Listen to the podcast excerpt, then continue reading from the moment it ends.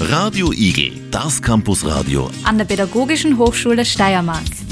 Live auf radioigel.at. Herzlich willkommen zu unserem heutigen Podcast von Radio Igel zu dem Thema Rollenzuweisungen dekonstruieren. Wir, Katrin Ehrenhöfer, Corinna Gutmann, Desiree Koenig und ich, Ulla Meyer, sind Studierende des Masterstudiums Primarstufe an der Pädagogischen Hochschule Steiermark. Wir führen im Zuge unserer Lehrveranstaltung Gender Studies ein Interview zu diesem Thema und haben dafür eine Expertin, nämlich Veronika Schweiger-Mauschitz, eingeladen.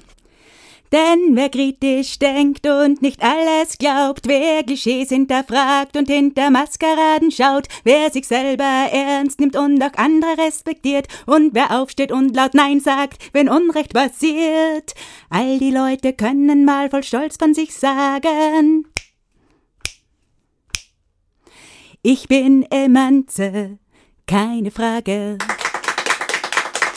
Frau Veronika Schweiger-Mauschitz textet selber Lieder, hat internationale Entwicklung studiert, ist in der Erwachsenenbildung tätig, hat einen eigenen Hühnerhof und sie ist Gender-Expertin. Wir freuen uns heute auf eine gemeinsame Stunde mit ihr. Ja, herzlichen Dank für die Einladung.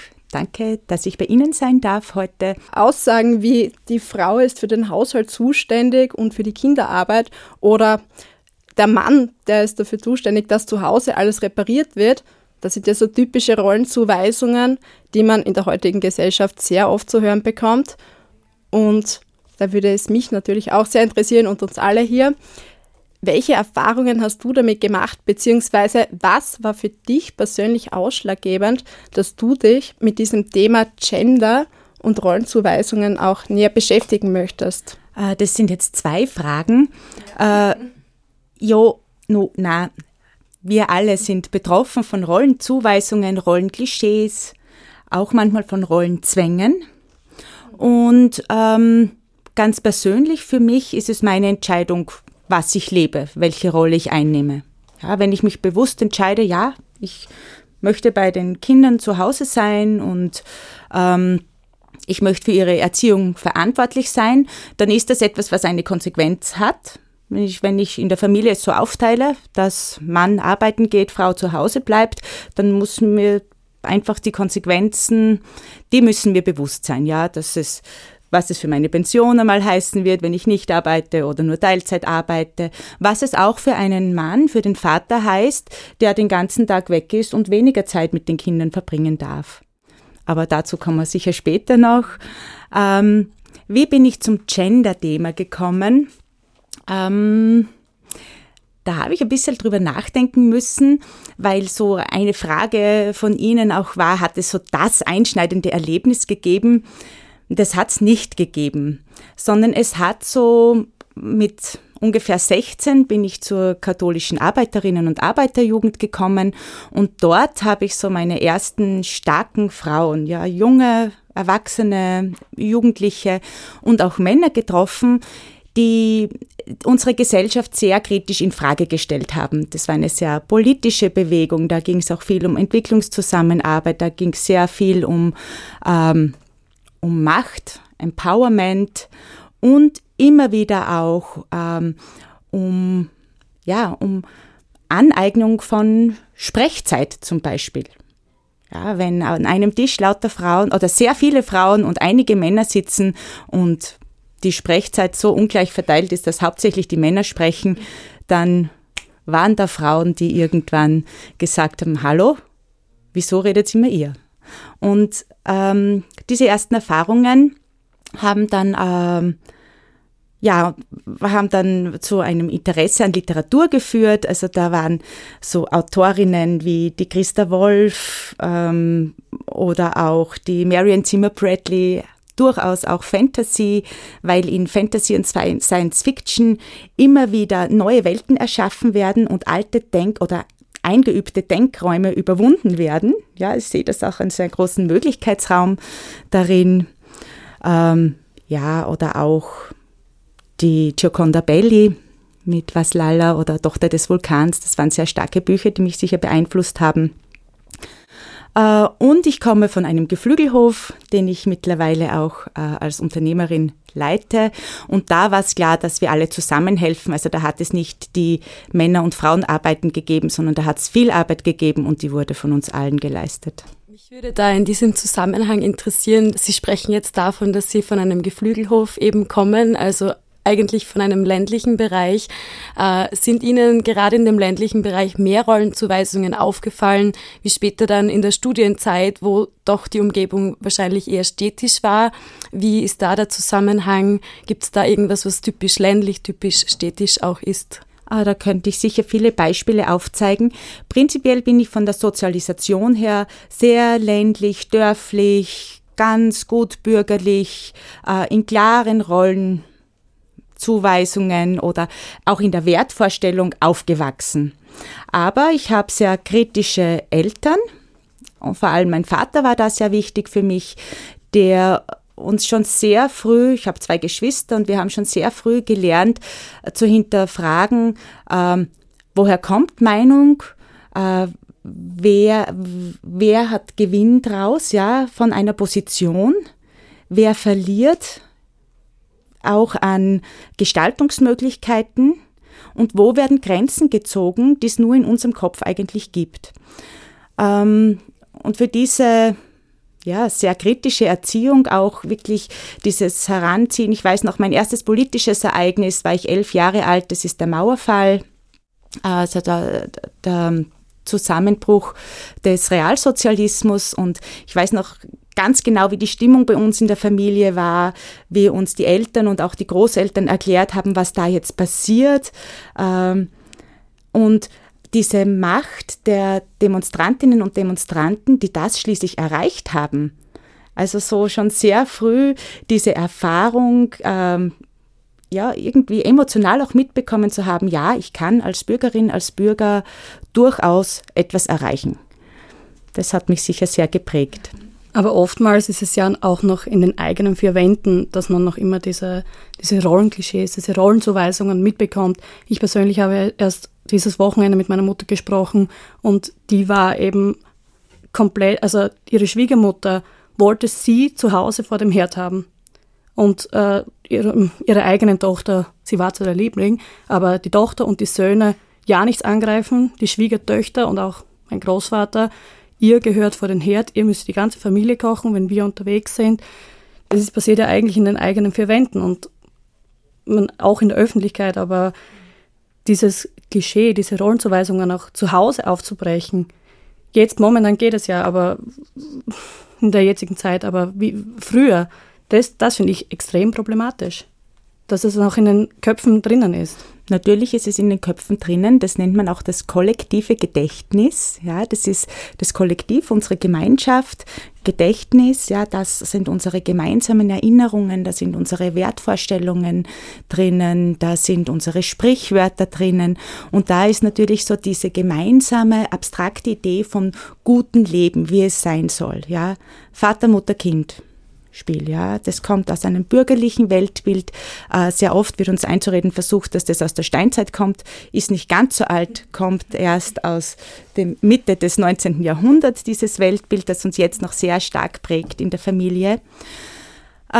Mir ist wichtig dabei zu sagen, ich denke mir, da ist auch so eine Konfliktlinie, die ist in den Familien, die läuft quer durch die Gesellschaft, wo es ganz um individuelle Freiheiten und äh, Wahlmöglichkeiten von, sei es von der Berufswahl über, wie viele Kinder möchte ich haben, möchte ich überhaupt Kinder haben als Mann, als Frau, wie wollen wir uns Erziehungsarbeit, Hausarbeit aufteilen. Äh, mir ist auch wichtig, dass wir die strukturelle Ebene dazu nehmen. Ja? Äh, ich habe selber drei Kinder. Die Hanna ist 16, der Manuel wird jetzt 14 und der Jonathan, der wird 10. Und ähm, bei uns im Dorf war es vor 16 Jahren nicht möglich, ein Kleinkind in Betreuung zu geben. Ja. Und es war, ich war mit dem Studium fertig, ich hatte keine Arbeit oder keine fixe Arbeit, nur einige Stunden. Ähm, und von dem her war es sehr, war gar nicht die Frage, wer jetzt arbeiten geht, ja, sondern das war so selbstverständlich, natürlich auch schön für mich, ja, auch bei, beim Kind zu sein, äh, nebenbei noch Diplomarbeit zu schreiben, und immer wieder nebenbei auch anzudocken, dann auch bei der äh, kirchlich-pädagogischen Hochschule damals, ja. Ähm, aber wenn ich wirklich gewollt hätte, dann wäre eigentlich meine Mutter oder die Großeltern wären die Möglichkeit oder waren dann auch die Möglichkeit für mich, wirklich arbeiten zu gehen, nach Graz zu pendeln. Ich war doch fünf Viertelstunden. Da denke ich mir, da ist wieder eine Frau in die Versorgungsrolle, Verpflegungsrolle geschlüpft. Da hat sich mittlerweile einiges getan. Es gibt jetzt die Möglichkeit, auch in Grafendorf bei Hartberg sein Kind schon mit einem Jahr in eine Kinderkrippe zu geben. Es gibt auch eine Nachmittagsbetreuung in der Schule. Aber, und das möchte ich schon als ein großes Aber dazu sagen, diese, Vor diese Meinung, äh, mein, die armen Kinder, ja, die ist vorherrschend. Und die bleibt nicht bei den Familien, sondern die bleibt bei der Mutter, dieser Vorwurf. Ja. Und dieser Druck, der dadurch entsteht, äh, auf allen Ebenen, also von der Karriere, dann ganz wichtig auch von den Finanzen her. Ich muss ja Familie und oft auch so diesen Lebensstart, diesen Jungen mit Eigenheim und so weiter auch finanzieren können und dann noch dem Kind alles zu bieten und Entwicklung zu fördern und was weiß ich, was noch alles, ja. Das ist schon eine sehr große Herausforderung, vor allem für junge Familien und vor allem für junge Frauen. Wir reden jetzt sehr viel von Rollenzuweisungen, Rollenzuschreibungen, aber was genau verstehen Sie eigentlich darunter? Könnten Sie das vielleicht ein bisschen genauer auch erklären? Der erste Begriff, der so im Vorgespräch auch gefallen ist, war so das Rollenklischee. Ja, und da habe ich dann auch rückgemeldet, dass mir das Klischee zu wenig äh, greifbar ist, weil ein Klischee ähm, immer eine Vorstellung von etwas ist, aber das haben wir noch nicht in die Wirklichkeit geholt. Und das ist so, so behaftet, naja, ihr müsst das ja nicht umsetzen, Sie müssen das ja nicht leben. Ja, ich entspreche ja nicht dem Klischee. Ja, keine von uns entspricht dem Klischee. Ob wir wollen oder nicht, in Wirklichkeit entsprechen wir sehr oft einem Klischee. Ja. Aber äh, eine Rollenzuschreibung ist von dem her stärker, weil es eine implizite Erwartung an uns stellt aus einer Gesellschaft heraus. Nicht nur, sondern auch aus uns selbst heraus. Ja, ich ihr kennt den, den Begriff intrinsisch. Ja. ja. also von innen heraus. Ähm, das gebe ich gern zurück an, an Sie. Welche Erwartungen haben Sie, wenn Sie Mutter sind? An sich als Mutter? Haben Sie darüber nachgedacht? Und da denke ich mir, da geht es dann auch darum, so diese ersten Bilder mal wahrzunehmen. Ja, ich mit dem kleinen Baby und das umsorge ich und das schläft ruhig und das und ich bin immer rundum nur für das Kind da, ja. Das ist so ein Wunschbild, das ist in uns allen und, und dann sind wir die Happy Family, die sonntags Nachmittag spazieren geht. Ähm, und sich diese Zuschreibungen an Mutter, die ja in uns drin sind und die wir als Gesellschaft auch teilen, äh, bewusst herzuholen und, jetzt hätten wir das schöne Wort, zu dekonstruieren. Ja, das heißt einfach zerlegen in die Einzelteile. Und wenn ich Einzelteile habe, dann kann ich es neu zusammenbauen. Ja, dann kann ich mir den Teil äh, von ich bin Tag und Nacht für mein Kind da besser vielleicht mit einem Partner, einer Partnerin auch aufteilen, zu sagen, wir. Ja, es gibt uns beide als Baustein in diesem schönen Bild. Schöner Vergleich. Also das wären so diese Zuschreibungen, die wir alle in uns tragen, ist nicht schwer, an die zu kommen. Ja, das sind meistens so die ersten Eingebungen, die, die ersten Bilder, die wir im Kopf tragen und die wirklich auch zu zerlegen. Und dann gibt es noch den dritten Begriff, auf den möchte ich ein bisschen eingehen, auf die Rollenzwänge. Ähm, weil da der wichtige Begriff der Macht dazukommt. Ja, wenn ich, wenn ich Zwang auf jemanden ausübe, dann habe ich eine mächtigere Position, damit ich das tun kann oder damit das auch umgesetzt wird. Und da kann es dann zu einem Kampf kommen ja, oder zu Konflikten kommen. Wie Sie vorher erwähnt haben, zwischen Schwiegertochter und Schwiegermutter, Schwiegervater oder Umfeld zum Beispiel. Und das ist ja auch äh, Schwiegertochter, Schwiegermutter, das ist ein Klischee, ja, das da äh, zu tragen kommt, das auch in unseren Köpfen ist. Also ich habe das große Glück, ich habe eine wunderbare Schwiegermutter. Ja, wir haben auch unsere Konflikte miteinander, so wie ich sie mit meiner Mutter habe oder auch mit meinen Freundinnen und Freunden habe. Äh, das ist einfach menschlich, aber ich darf sie aus dem Klischee rausnehmen. Ja? Oder mich selber fragen, will ich so eine Beziehung haben? Ist ja nicht so, dass das auf mich drüber gestülpt wird. Ja? Andere Dinge werden drüber gestülpt, ja, von der mhm. Struktur her. Ähm, wenn wir unser Schulsystem anschauen, wir haben eine Halbtagesschule, ein Schulsystem, das fix davon ausgeht, dass am Nachmittag irgendjemand in der Familie, und das betrifft meistens die jungen Frauen, die Mütter, äh, da sind, um Hausaufgaben zu machen mit den Kindern, um noch lesen zu üben und da, um vielleicht noch das Sprachtraining, wenn ein S-Fehler da ist oder PT, ich weiß nicht, was meine Kinder alles hatten, ja, um das noch täglich zu üben und, und, und. Also würden Sie in diesem Fall jetzt sagen, dass diese Rollenzuweisungen, Rollenklischees etc. eher anerzogen werden oder doch auch ein bisschen angeboren? Das ist eine Mischung aus beidem. Mhm. Ein Klischee und eine Zuweisung kann nicht angeboren werden.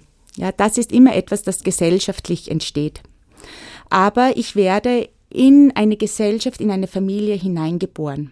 Wir können jetzt darüber streiten, über was ist weiblich und männlich, was ist veranlagt. Es gibt biologische Unterschiede vom Gehirn her, von, von den Hormonen her und so weiter. Wie, welche Auswirkungen das dann auf das Verhalten hat, ähm, ja, da, da gibt es unterschiedliche Ansichten von der Neurobiologie bis zu den Gender Studies. Ist ein großes Streitfeld, sehr interessant, machen wir eigene Sendung dann drüber.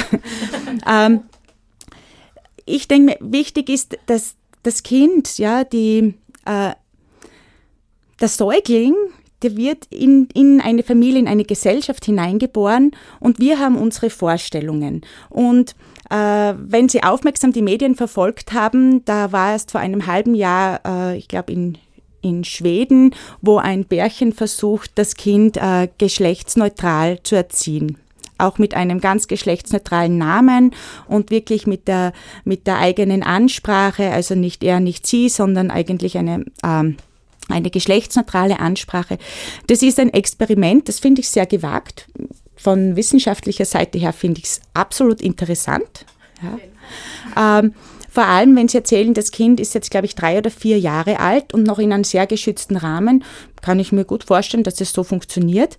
Äh, aber wir sind nicht als Familie alleine sondern es kommen dann die Institutionen dazu, äh, es kommt die Großfamilie dazu, es kommt das Dorf dazu, die Stadt dazu, die Einflüsse von anderen Kulturen. Ja, ich denke mir, ein groß, äh, ein sehr wichtiger Teil von äh, Konflikten zwischen äh, verschiedenen Kulturen läuft gerade da, wo es um Rollenzuschreibungen von Mann und Frau geht. Ja, das ist auch ein eigenes Thema.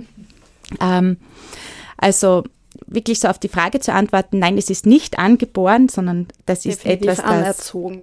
Ähm, das, es wird nicht nur anerzogen, sondern da kommt jetzt ein, ein nächster schöner Begriff.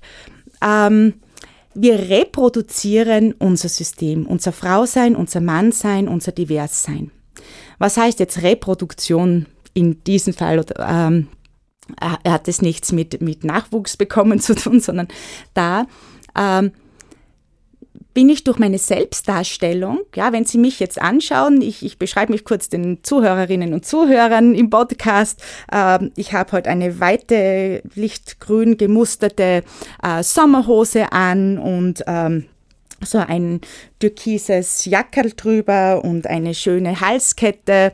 Ähm, habe natürlich versucht, habe eine recht weibliche Frisur meines Erachtens mit Locken und, und also ich bin für alle als Frau gut lesbar. Ja, das heißt, ich inszeniere mich als Frau. Ja. Wenn ich hier jetzt sitzen würde im Anzug und mit einer buschikösen äh, Frisur und ähm, auch anders sitzen würde, ja, alleine wie wir jetzt sitzen, zeigen wir, dass wir Frauen in unserer Kultur sind, ja, oder sind wir als Frauen lesbar.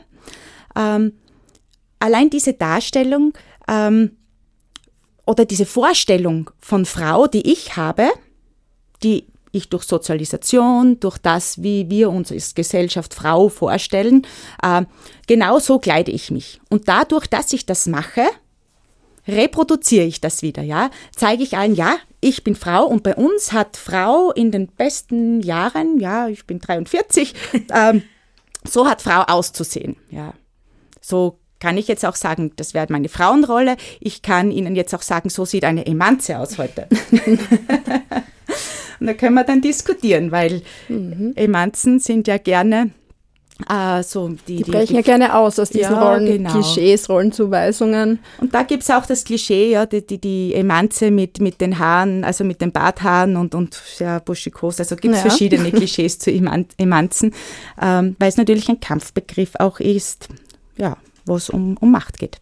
In dem Zusammenhang stelle ich mir die Frage, einerseits sehe ich diese Rollenzuweisungen und aus Dinge, also auch Rollenzuweisungen, aus denen ich ausbrechen möchte, die ich nicht eins zu eins übernehmen möchte. Andererseits bin ich aber gern Frau und habe auch diese Vorstellung in mir, okay, ich möchte Kinder, ich möchte eine Familie, ich möchte mich darum kümmern. Wo, wo hört das dann auf oder wo, wo sagt man in diese Richtung, kann ich eine Rollenzuweisung vielleicht eher ablegen, aber andererseits trotzdem Frau sein und auch dazu stehen und mich, wie Sie gerade beschrieben haben, trotzdem auch so kleiden, dass es einfach von außen eindeutig erkennbar ist, ich bin eine Frau. Das ist eine gute Frage. Was setze ich jetzt an? Ich setze mal an bei dem, was ich jetzt an unserem Stand der Gender Studies so schön finde. Ja, auch der Gewinn von der ähm, von der LGBTQ-Bewegung, äh, die sehr viel Freiheit im Umgang mit Sexualität, im Umgang mit Körperlichkeit und Repräsentation sich schon erkämpft hat, ja, auch rechtlich schon viel erreicht hat mit, mit gleichgestellten Partnerschaften, Partnerinnenschaften, äh, auch mit Sternchen. Ähm, und ich denke mir, für mich wäre so das Ziel, dass Geschlecht nicht mehr so im Vordergrund steht. Ja, dass ich sexy bin, dass ich mich so kleide, wie ich bin. Es ist nicht wichtig, ob ich als Frau gelesen werde oder nicht, sondern ich möchte als, als ich gelesen werden. Ähm, mit allen Freiheiten, die mir das bringt, ja. Das ist jetzt natürlich eine Utopie. Ja, das ist eine Utopie von mir, aber ich teile sie mit sehr vielen anderen. Und ich denke mir, es ist ein Teil, ähm, es ist so, ja, ich kann meine kleinen in kleinem Verhalten, in der Sprache, in meiner Welt dazu beitragen, dass die Utopie mehr Wirklichkeit wird. Ja. Ähm, wenn ich ganz persönlich erzähle, wenn ihr in meine Familie schaut, ähm, dann ist da sehr viel sehr klassisch aufgeteilt. Ja, äh, also mein Mann, der steht um halb sechs auf und macht eine Stunde Tai Chi und ich stehe um sechs auf und richte Jausenbrote. Ja. Aus, aus dem Grund, wenn mein Mann nicht Tai Chi macht und früh aufsteht, dann ist er unausstehlich. Ja? Also er soll bitte Tai Chi machen, sonst ist das Zusammenleben an dem Tag nicht so angenehm mit ihm. Ähm, wenn die Kinder um halb acht aus dem Haus sind, dann räumt er, also er hat die Aufgabe, die Küche wieder in Ordnung zu bringen. Es ist so die Zeit, wo ich dann schon gern arbeiten gehe. Äh, und dann gibt es die Vorliebe von mir zu kochen. Das könnte ich jetzt sagen, das ist sehr weiblich. Ja, kommt aus meiner Sozialisation, habe ich mir schon mitgenommen von meiner Großmutter und meiner Mutter, äh, mache ich leidenschaftlich gerne. Bei meiner Schwester ist es genau anders, da kocht ihr Mann sehr gerne und meine Schwester kocht überhaupt nicht. Ja, da ist es anders. Aber da geht es eher darum, da ist die Frage, brauche ich immer diese Mann-Frau-Genderbrille? Oder darf ich sagen, was sind meine Stärken, was mache ich gerne, was bringe ich ein? Äh, und was sind die Stärken äh, der Partnerin des Partners. Und ein kleines Achtung da jetzt dazu, ja, das soll nicht heißen, hurra, wir leben unsere Rollenklischees so weiter bis in alle Ewigkeit, sondern das braucht vorher eine, äh, eine Reflexion und eine Auseinandersetzung mit dem, was mache ich wirklich gerne. Ja, ich merke ein Rollenzwang, Wäsche waschen. Ja, leider macht es keiner von uns gerne und es bleibt, glaube ich, deshalb bei mir hängen, weil ich die Frau bin oder keine Ahnung warum. Ja, es ist ein Kampf und meine Mutter, mei, der arme Mann, der muss seine Hemden selber bügeln. Sage ich, ja, wenn er es gebügelt haben will, muss er selber bügeln, weil ich mache es nicht. Warum sollte ich? Ja, du bist seine Frau. Ja, ich bin seine Frau, aber ich bin nicht seine Bügeltante, ja. Also, das sind so die kleinen Kämpfe, die sich Wie da abspielen. Wie schafft man das dann, da so standhaft zu bleiben? Weil wenn ich da jetzt an mich persönlich denken würde, wenn mich dann jemand darum bittet, seine Hemden zu bügeln, den ich gern habe, also wenn das dann so herläuft, würde ich es wahrscheinlich trotzdem machen aus eben, ja, okay, ich mache es für dich, weil ich dich gern habe. Aber wie schafft man das in diesem Zusammenhang da zu sagen, na du, wenn du das brauchst und dir das wichtig ist, dann mach's doch selber. Also das eine Hemd, um das er mich liebevoll bittet, das bügele ich ihm gern. Da geht es um die Wäscheberge. Ja, und er bittet mich nicht liebevoll. Und auch wenn er mich drum liebevoll bitten würde, jedes Mal von einem Wäscheberg, müsste ich sagen, Entschuldigung, aber da hört sich die Liebe jetzt auf. Ja. Das ist ja das Problem eigentlich. Man, geht, man macht es einmal und dann ist man schon in dieser Rolle drinnen. Du hast es das letzte Mal schon gut gemacht, kannst es gern weitermachen. Da, da sehe ich auch das Problem. Ist bei mir auch das Gleiche. Ich glaube, da geht es uns ja allen sehr ähnlich. Ja. Ich sage immer, bitte keine Hemden tragen. Die Hosen und so, ja bitte, die gehen leicht, aber die Hemden sind ja schon das Problem. Aber da denke ich mir auch wieder, äh, da haben es wir Frauen schon viel leichter, wenn ich beim Thema Kleidung, Mode bleibe. Ja, ich kann mir als Frau schon aussuchen, ob ich Anzug trage. Ich darf wirklich, ich, manchmal werde ich vielleicht dann in, also klischeehaft abgestempelt, zum Beispiel als Emanze oder, oder weiß ich nicht, ja, vielleicht auch als äh, als Landmädel, wenn ich jetzt im, im Dirndl meine Rolle da einnehme. Äh, die Männer haben es dann nicht so einfach. Also es gibt jetzt äh, so die ersten Anfänge, dass auch junge Männer vor allem Röcke tragen. Finde ich absolut cool, aber da müssen noch ein bisschen drum kämpfen, dass das gesellschaftlich so akzeptiert wird, dass man nicht mit dem Finger dann hinzeigt. Ja, also oder wirklich so hinstarrt und so, bah, der tragt einen Rock, ja, ist das ein Schwuchtel. Also mhm. so diese, dieser Film, der sich abspielt und ich sage jetzt ganz bewusst dieses Schimpfwort, weil das etwas ist, was sofort verknüpft wird. Ja. Und ähm, da denke ich, wären so die Ansätze bei uns selber. Was ist der Film im Kopf? Was sind diese Gedanken, die ablaufen, wenn ich einen Mann im Rock sehe, wenn ich einen Mann im Kinderwagen sehe, wenn ich, und da möchte ich jetzt auch aufmachen und äh, das nächste, den nächsten Fachbegriff der Intersektionalität auch hereinnehmen. Ja. Gender ist nur eine Kategorie. Auf der Diversitätslandkarte gibt es noch andere und da gehören ähm, körperliche, geistige Beeinträchtigungen, das Alter ist eine sehr wichtige Kategorie, auch die Sprache, äh, die Körperlichkeit, ja, es gibt äh, zum Beispiel jetzt ein großes Thema ist Übergewicht, ja, also übergewichtige Menschen werden sehr oft als, als faul oder nicht willensstark und so weiter abgestempelt, ja. Ähm, aber natürlich auch äh, Ethnie, Race sind alles Kategorien, ähm, die wir mitdenken sollen und die in der Intersektionalität, also in diesem Begriff, sich dann auch noch einmal überschneiden oder ergänzen ja, auch wenn es um Diskriminierungsformen geht und Möglichkeitsräume. Ja, jetzt haben wir schon einiges über Rollenzuweisungen erfahren dürfen und was sie überhaupt sind und wie sie vor allem unser Leben beeinflussen. Und jetzt stelle ich mir halt die Frage, was kann ich überhaupt ähm, als Mitglied unserer Gesellschaft tun, ähm, um diese Rollenzuweisungen entgegenzuwirken? Hast du da vielleicht Tipps oder ein Beispiel? Den ersten Tipp habe ich schon ein paar Mal jetzt einfließen lassen und der kommt jetzt ganz klar als Tipp, ähm, diese Selbstreflexion mhm. und auch gerne die Reflexion und das Ansprechen trauen im eigenen Netzwerk, im eigenen Umfeld, im Freundinnen-Freundeskreis. Können Sie uns eventuell ein Beispiel geben, ähm, wo Sie mal in der Situation waren und wie Sie dann vor allem reagiert haben? Ich finde, ein wichtiges Mittel ist der Humor. Mhm, also ich mag auch gerne den ein bisschen schwarzen Humor, ja. Mhm. Ähm, nicht unbedingt Zynismus, weil der hinterlässt bei mir selber äh, ein schlechtes Gefühl, ja, aber ein, der Humor miteinander über etwas zu lachen und äh, wir sind Kinder unserer Gesellschaft, ja, und wir werden immer wieder äh, Stereotype reproduzieren und, und immer wieder auch, ähm, ja, uns in, in Rollen wiederfinden, äh, wo ich mir dann auch persönlich denke, wow, ja, schon wieder und so und eigentlich ganz nett. Ja, darf ich das jetzt als Feministin, als Emanze? Was, was leiste ich da für die, für die Frauenschaft, für die Männer, für, für die Dekonstruktion der starren Rollenbilder? Ähm, also für sich selbst zu lachen und dann auch ähm, man, das ist jetzt natürlich die Frage, mit wem das ist, aber mit der besten Freundin, mit dem besten Freundin, äh, äh, das wirklich auch einmal anzusprechen.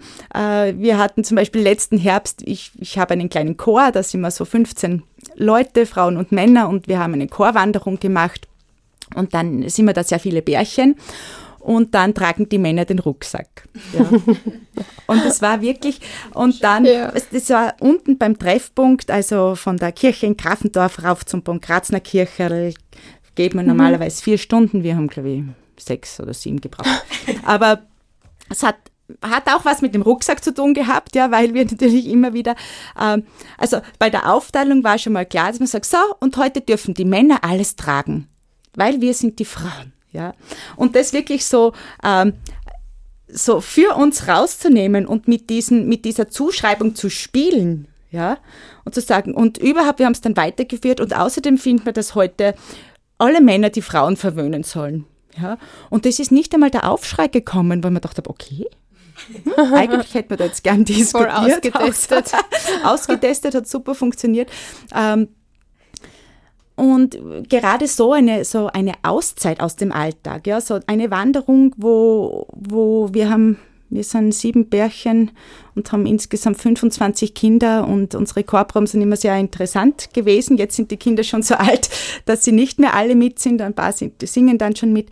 Aber so diese Auszeit ohne Kinder, äh, mit Freunden und Freundinnen, das traue ich mich wirklich so sagen, da immer wieder auch Gespräche zu führen und zu sagen, Mei, wie geht's euch, äh, auch mit Arbeit, irgendwer fängt wieder mehr an, mehr, hat mehr Stunden bekommen, vor allem die Frauen, die sehr viel Teilzeit ähm, waren da auch, äh, die sagt, ja, ich möchte jetzt wieder voll arbeiten und mein Mann, der hat jetzt äh, Homeoffice verstärkt und kann dadurch und so weiter. Also so Strategien miteinander zu finden oder auch zu fragen, wie läuft's bei euch, ja? Oder braucht ihr Hilfe? Ich denke, es ist auch so ein Netzwerk, gerade da, wo die Kinder auch gleich alt sind, zu sagen, mal bitte, am Mittwoch kannst du ihn immer zu mir heimschicken, ja? Die sollen halt zusammen bei mir essen und Aufgabe machen. Also das ist auch etwas, was ich sehr wichtig finde. Genau. Ja, und wie gesagt, miteinander lachen und manchmal auch miteinander streiten. Mhm. Ja. Oder ganz klar jemanden die Meinung zu sagen. Mhm. Also ich denke da speziell an eine Freundin, mit deren Mann möchte ich nicht verheiratet sein. ja, und wo ich mir denke, bitte, warum tust du das? Mhm. Ja. Sie, Krankenschwester, Vollzeit, er mhm. arbeitet auch Vollzeit, er kommt heim, setzt sich auf die Couch, weil man denkt, das ist eine Soap-Opera, ja, spiel nicht mit. Aber das ist ja. dann, in dem Fall ist es ihre Entscheidung. Ist leider. Ja. Das bekommt man in der eigenen so. Familie auch noch oft mit, dass daheim dann der Papa in diesem Fall dann einfach mal auf der Couch sitzt und die Mama ist sowieso da und macht dann den Haushalt, weil das ist ja so üblich. Äh, ich möchte es ein bisschen weiterführen mit dem Beispiel, ähm, wenn ihr in einer Arbeitsgemeinschaft seid, auch mit Studentinnen, Studenten zum Beispiel, äh, und ihr sitzt irgendwo, wer steht selbstverständlich auf und holt Trinkgläser oder holt einen Kaffee? Beobachten Sie mal. Ja? Weil es, da denken wir gar nicht nach. Das sind die Muster, die sind in uns drinnen. Aber das sind so ganz kleine Aspekte, ähm, die können wir, wenn es um Teams geht, ich rede jetzt von, zum Beispiel von einer Kolleginnenschaft in, einem, in einer Schule. Äh, da ist jetzt im Primarbereich sind jetzt eher weniger Männer, aber vielleicht ist gerade auch da gut, äh, ganz bewusst eine Einteilung zu machen, wer ist wann für den Abwasch verantwortlich. Ja? Weil sonst sich immer ein Paar durchschummeln. Ja? Die Emanzen, die schon so weit sind und sagen, okay, nur wenn sie unbedingt will, soll sie, ja. Oder auch gerne die Kollegin, ja? Ähm, und beobachten Sie sich selber. Ja? Wann haben Sie das Bedürfnis, für die anderen gleich zu sorgen? Und ich schaue Sie da jetzt ganz bewusst an, weil Sie sind 20 Jahre jünger und ich sehe mich ein bisschen selber so vor 20 Jahren. Ähm, dieser, dieser weibliche sozialisierte Blick, ja, wann braucht noch wer, ah, da fällt die Milch noch beim Kaffee und da noch das Löffel, das, was alles so nebenbei geht, ja. Was die anderen gar nicht so mitkriegen. Den Blick haben wir Frauen sehr gut drauf. Und den auch bewusst einmal abzulegen und zu sagen, ähm, da fehlt noch die Milch. Probiert es einmal, ja. In dem Zusammenhang äh, finde ich die Beobachtung ganz spannend, weil es mir selber auch manchmal so geht, eben, dass ich dann hingehe und mich gleich versuche, um alles zu kümmern äh, ganz spannende Gespräche auch schon mitbekommen, wo dann so Aussagen gekommen sind wie, ja, Rollenzuweisungen schön und gut, aber es ist ja anstrengend für dich, wenn du das ständig probierst, auch zu dekonstruieren. Und ich merke das auch im, Persön im persönlichen Umfeld, auch in der Familie, wenn man immer wieder eben so reagieren würde, dass es für die anderen nicht eine typische Reaktion ist oder versucht, das aufzubrechen, wird man oft schief angeschaut und es kostet oft schon viel Energie und auch Kraft und das ständig dahinter zu bleiben. Vielleicht eine kritische Frage, wäre es nicht manchmal einfacher, einfach die Rollenklischees auszuführen, die Rollenzuweisungen anzunehmen und zu sagen, passt, ich bin die Frau, ich mache das und gehe da jetzt gar keine Diskussion ein, sondern für das aus und jeder ist zufrieden? Ja, ist einfacher. Kurze, schlichte Antwort. Mach ich auch. Ja, kann nicht immer nur kämpfen oder äh, stark sein, mutig sein. Ist mir aber dann zu langweilig. Ja. Ich denke mir, ich bin hier auf der Welt in diesem einen Leben, um sie so zu gestalten, wie ich möchte, dass sie ist. Ja. Und dafür kriege ich Energie geschenkt vom Kosmos, von Gott, wie auch immer, ja, äh, von rundherum. Und ähm, ich denke mir, es ist so spannend, sich diese Fragen zu stellen. Es zu beobachten heißt nicht immer gleich, ähm, dass ich alles immer anders mache oder dass ich immer auf Konfrontation gehe. Ja. Aber alleine äh, die Aspekte wahrzunehmen, Konflikte wahrzunehmen und hin und wieder dann auch zu sagen, ja, aber so nicht oder nicht mit mir. Oder auch ähm, ganz bewusst, ich habe zum Beispiel die, äh, die Firmenbegleitung äh, der Firmlinge in Grafendorf, das ist meine Aufgabe die ich gern ehrenamtlich übernehme. Und dann ist Elternabend und dann geht es ums Geschenke besorgen. Beim Elternabend sitzen 20 Frauen und zwei Männer. Ja. Und ja, und dann ganz bewusst mal erstens einmal nur in der weiblichen Form zu sprechen und den Männern gleich mal zu sagen, sie sind heute mitgemeint. Stoße ich sie vor dem Kopf, ja, weiß ich, ist mir aber egal. Mache ich in dem Fall jetzt so, gerade in einer Kirche, wo sowieso viel, viel zu männlich gesprochen wird.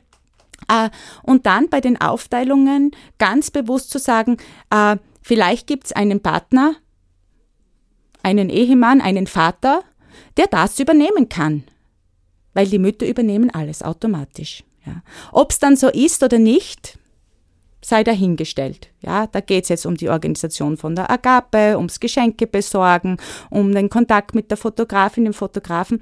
Die zwei Männer, die da sind, ja, die sind dann ein bisschen die Armen, weil die sind sowieso da und die übernehmen dann auch was. Das sind sowieso die Engagierten. Das sind aber auch die, die das dann verstehen, dass ich heute nur in weiblicher Form spreche. Ja.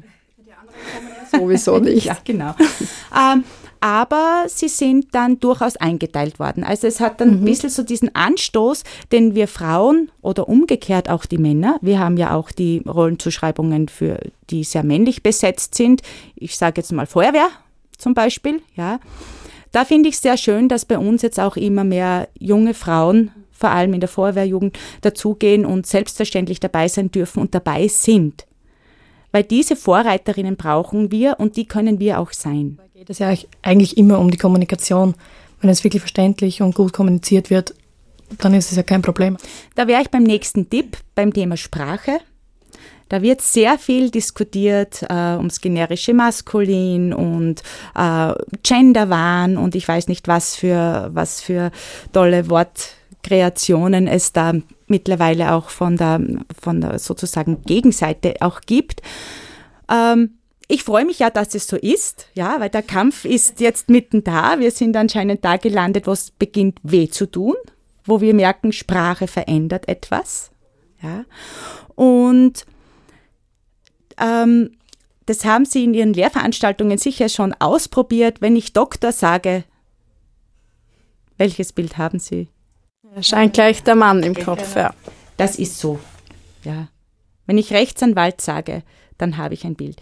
Wenn ich Lehrer sage, vielleicht nicht so, weil wir als Lehrer, ja, auch vor allem, wenn es um den Primarbereich geht, sehr viel Frauen abgespeichert haben. Das wäre eher ein schlechtes Beispiel dafür, ja. Trotzdem tut es mir in der Seele weh, wenn ich bei einem Elternabend bin und die Frau stellt sich mit Ich bin Lehrer vor, ja. Da, da, also, da kommt eine Verwirrung zustande. Und ich denke mir, also meine Tochter hat das einmal mit acht Jahren schon sehr gut formuliert. Mama, wieso, wieso sagt die Frau Lehrerin immer, sie ist Lehrer? Sag ich, ja, sie hat es nicht anders gelernt. Das ist oft so, wir in der Ausbildung, wir Jungen ähm, werden darauf sensibilisiert, ähm, eben gendergerecht zu sprechen und auch alles ähm, so zu schreiben und uns vorzustellen. Und ich glaube, das sind einfach nur die ältere Generation, die auch sagen, das wird alles überbewertet. Äh, ich möchte ein bisschen widersprechen. Mhm. Ich sehe gerade jetzt so in, in Ihrer Generation auch, äh, ein bisschen älter auch schon, äh, so ein bisschen einen Rückwärtstrend. Mhm. Ja, es ist so diese ähm, feministische Bewegung, wo es stark um Sprache, um Emanzipation, um, äh, um wirklich ein Erkämpfen von Rechten ähm, geht, die da ist schon sehr viel erreicht worden. Und ich sehe das äh, ein bisschen so, dass, dass diese nächste Generation sagt, mir ist alles möglich. Ich kann werden, was ich will. Ja. Das ist zu einem Teil auch wahr. Es sind sehr viele Möglichkeitsräume offen. Und ich sage immer, der große Knick kommt wirklich dann, wenn es um Familie, um, um Kinder geht. Also da ist wirklich so diese gläserne Decke spätestens erreicht, ja. Oft schon beim Kinderwunsch. Immer noch, wenn es um Einstellungen geht, stellt eine Firma einen Mann oder eine Frau ein bei gleich. Äh, und da sage ich, da brauchen wir auch immer noch eine Quote. Aber, und das das nehme ich auch jetzt wahr bei den eigenen Kindern.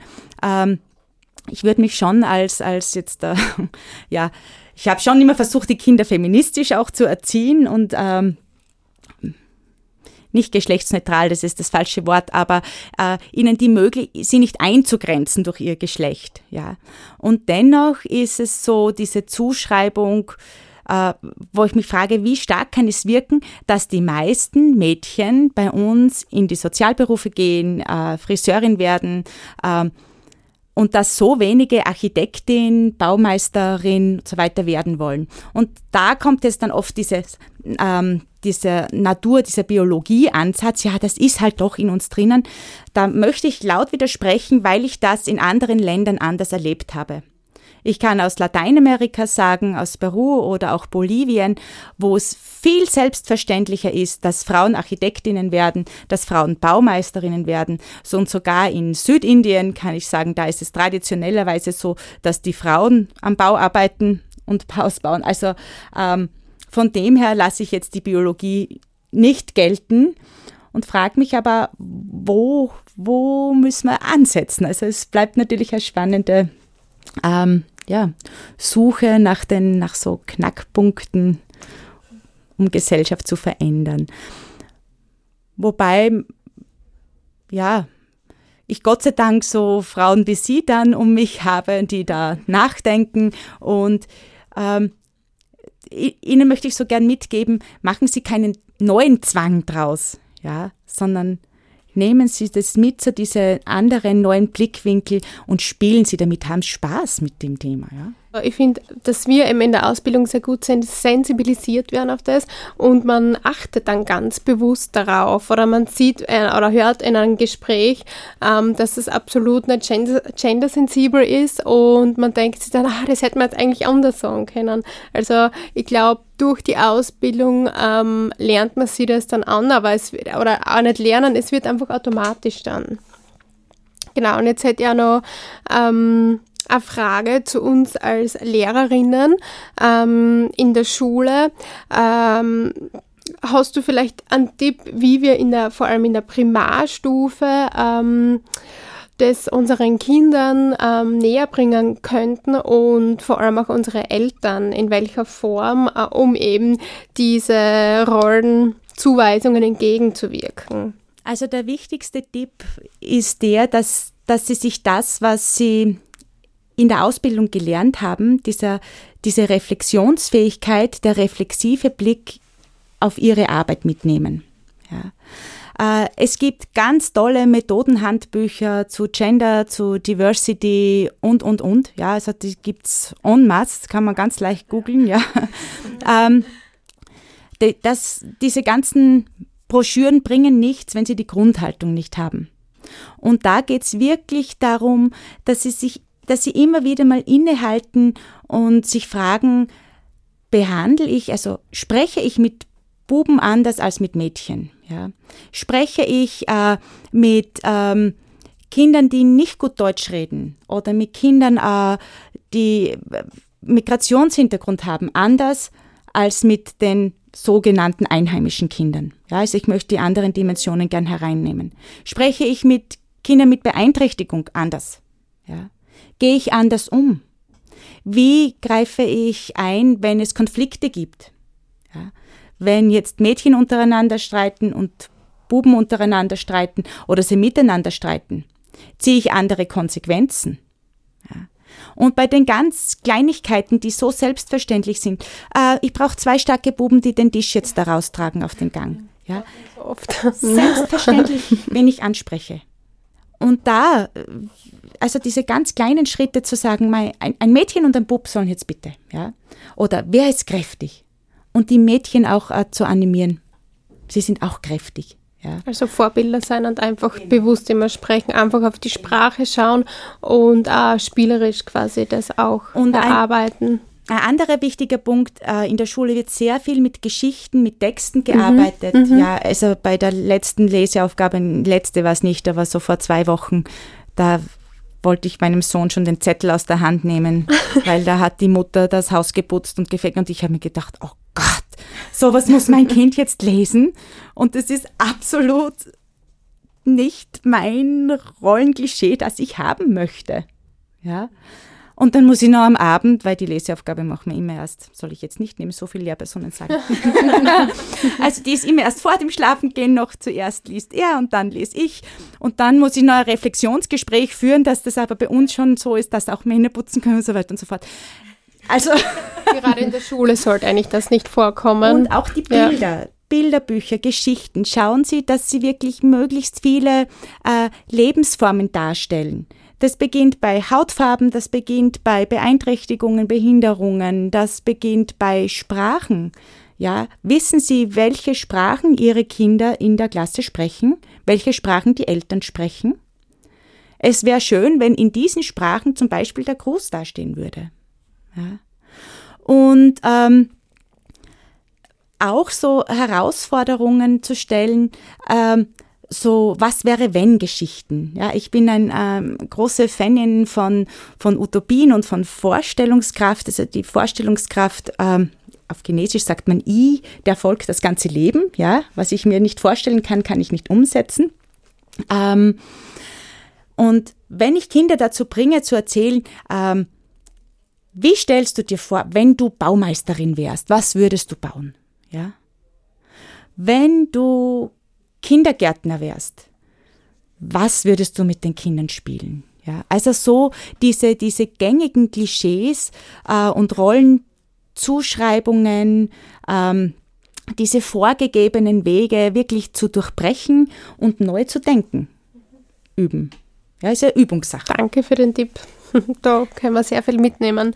Und ähm, wenn ich jetzt zum Beispiel merke, eine Kollegin oder ein Kollege ähm, spricht in nicht gendersensibler Sprache und sagt zum Beispiel jetzt, ähm, oder mir fällt öfters auf, dass so Sprüche wie zum Beispiel, ähm, die Mädchen gehen jetzt bitte die Tafel abwischen und, äh, oder löschen und die Buben sollen jetzt die Tische rübertragen, die starken Buben.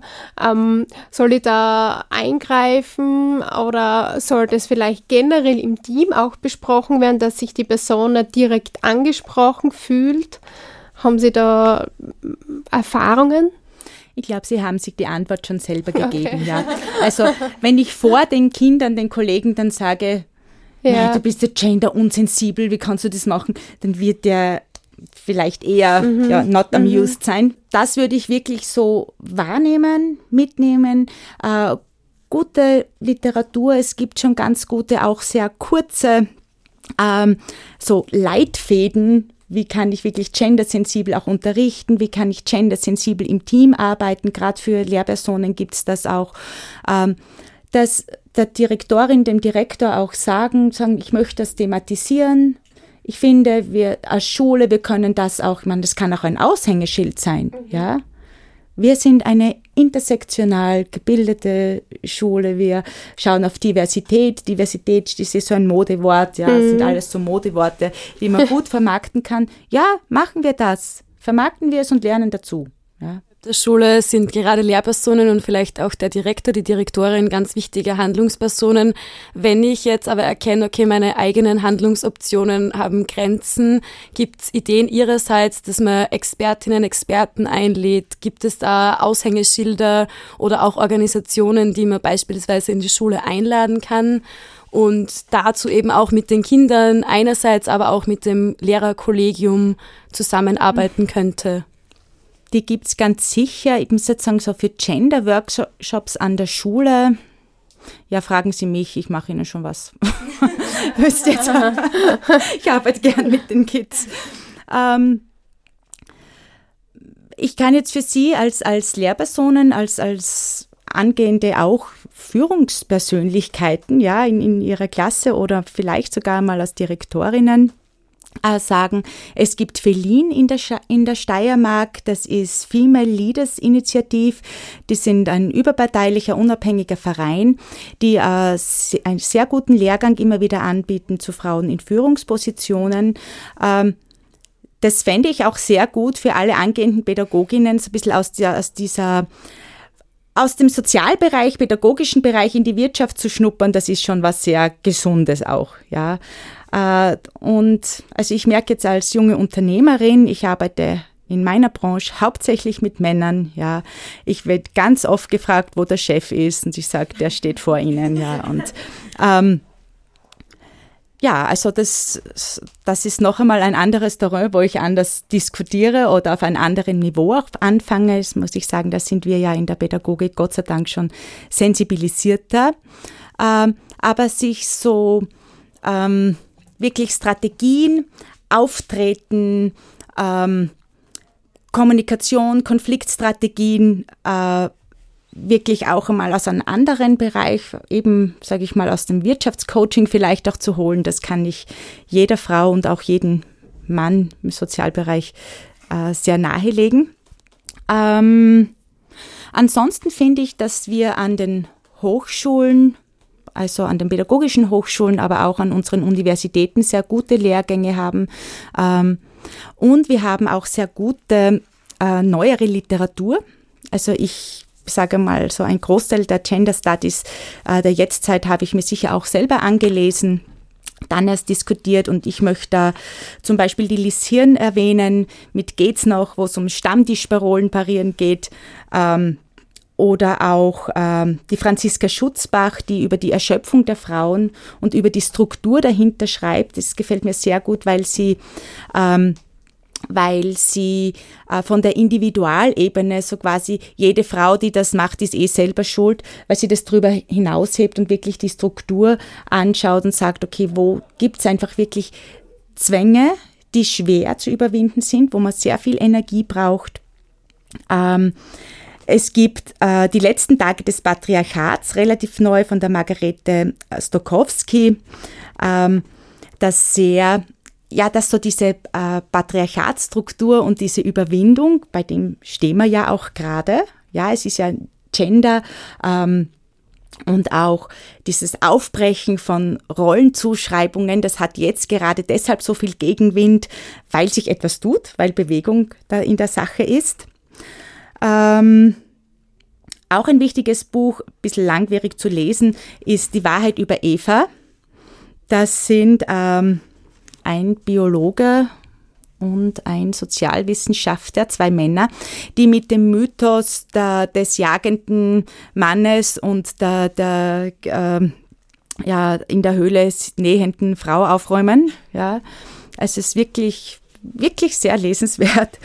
Wie gesagt, Literatur gibt es da sehr viele Methodenhandbücher auch. Ähm,